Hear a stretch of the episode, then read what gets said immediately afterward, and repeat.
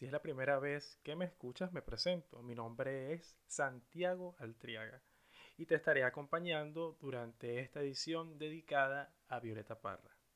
Si este podcast te gusta o quieres manifestar tu opinión, te invito a hacerlo en Instagram. Me puedes encontrar como arroba santix-bajo o me puedes escribir un correo electrónico a saltriaga.gmail.com. Dicho esto, hablaremos un poco de Violeta del Carmen Parra Sandoval.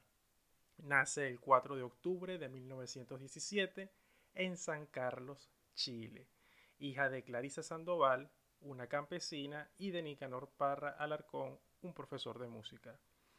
La obra de Violeta es todo un viaje a su universo, a su forma única de ver y percibir la vida. Ya son 104 años de su nacimiento. Sin embargo, sigue siendo una influencia para todos los latinoamericanos que buscan homenajearla. Algo interesante y muy característico de Violeta es su capacidad de decir mucho con poco. Me explico mejor.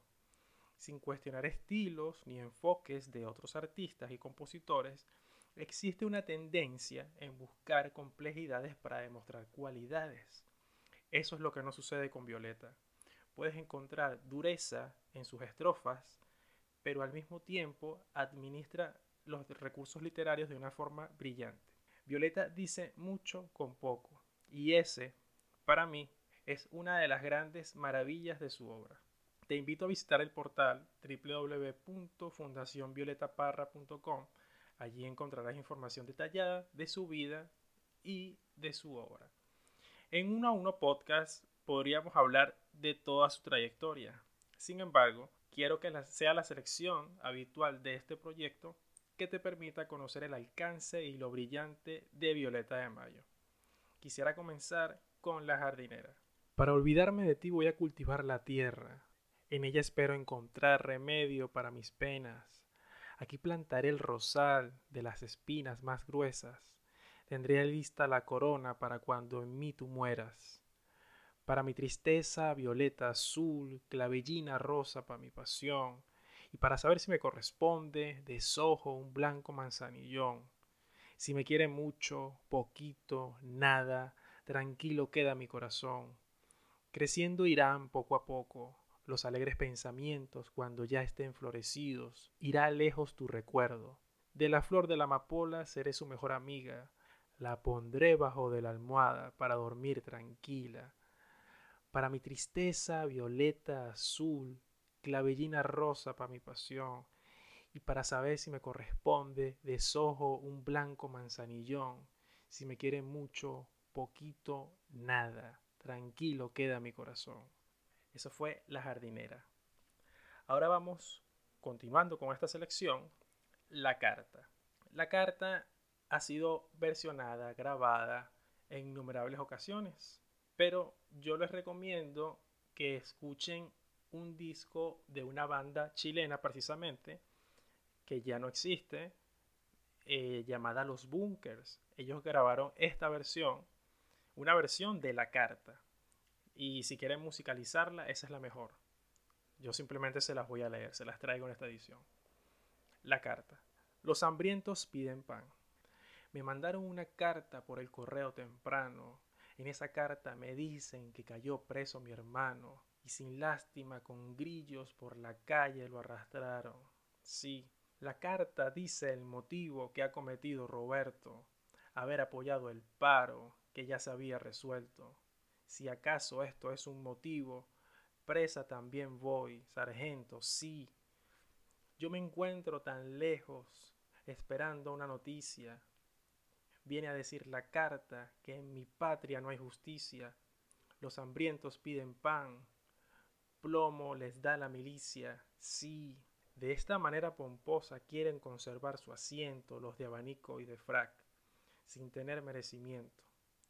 van y vienen de la iglesia y olvidan los mandamientos. Sí, habráse visto insolencia, barbarie y alevosía de presentar el trabuco y matar a sangre fría a quien defensa no tiene con las dos manos vacías. Sí, la carta que he recibido me pide contestación. Yo pido que se propague por toda la población, que el león es un sanguinario en toda su generación. Sí, por suerte tengo guitarra para llorar mi dolor. También tengo nueve hermanos, fuera del que se engrilló. Los nueve son comunistas, con el favor de mi Dios. Sí, Violeta se suicida el 5 de febrero del año 1967 en su carpa de la reina.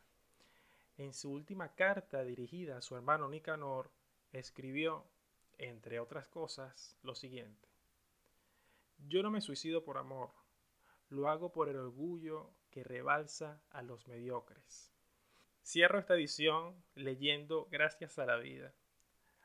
No sin antes darte las gracias por reproducir este podcast, esa es la mejor forma de apoyar este proyecto. Y también invitarte a que si quieres participar en uno a uno podcast, puedes escribirme un correo electrónico a la siguiente dirección, saltriaga.gmail.com. Será hasta una próxima oportunidad y no olvides que somos lo que leemos y si escribimos somos muchos los autores. Gracias a la vida.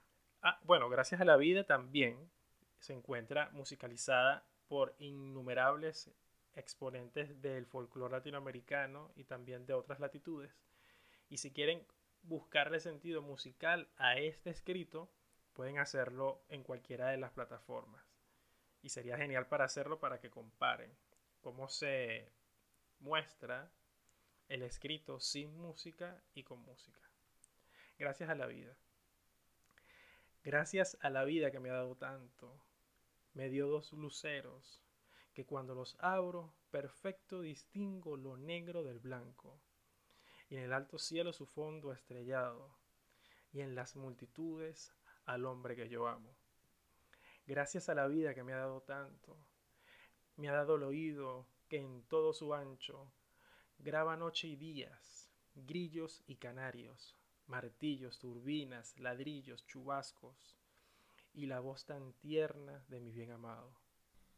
Gracias a la vida que me ha dado tanto, me ha dado el sonido y el abecedario, con él las palabras que pienso y declaro, madre, amigo, hermano y luz alumbrando la ruta del alma del que estoy amando. Gracias a la vida que me ha dado tanto, me ha dado la marcha de mis pies cansados, con ellos anduve ciudades y charcos, playas y desiertos, montañas y llanos, y la casa tuya, tu calle y tu patio.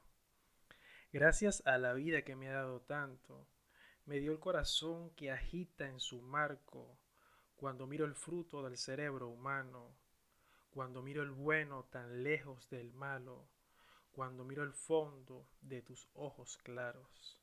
Gracias a la vida que me ha dado tanto, me ha dado la risa y me ha dado el llanto, así yo distingo dicha de quebranto, los dos materiales que forman mi canto, y el canto de ustedes que es mi propio canto, y el canto de todos que es mi propio canto, gracias a la vida que me ha dado tanto.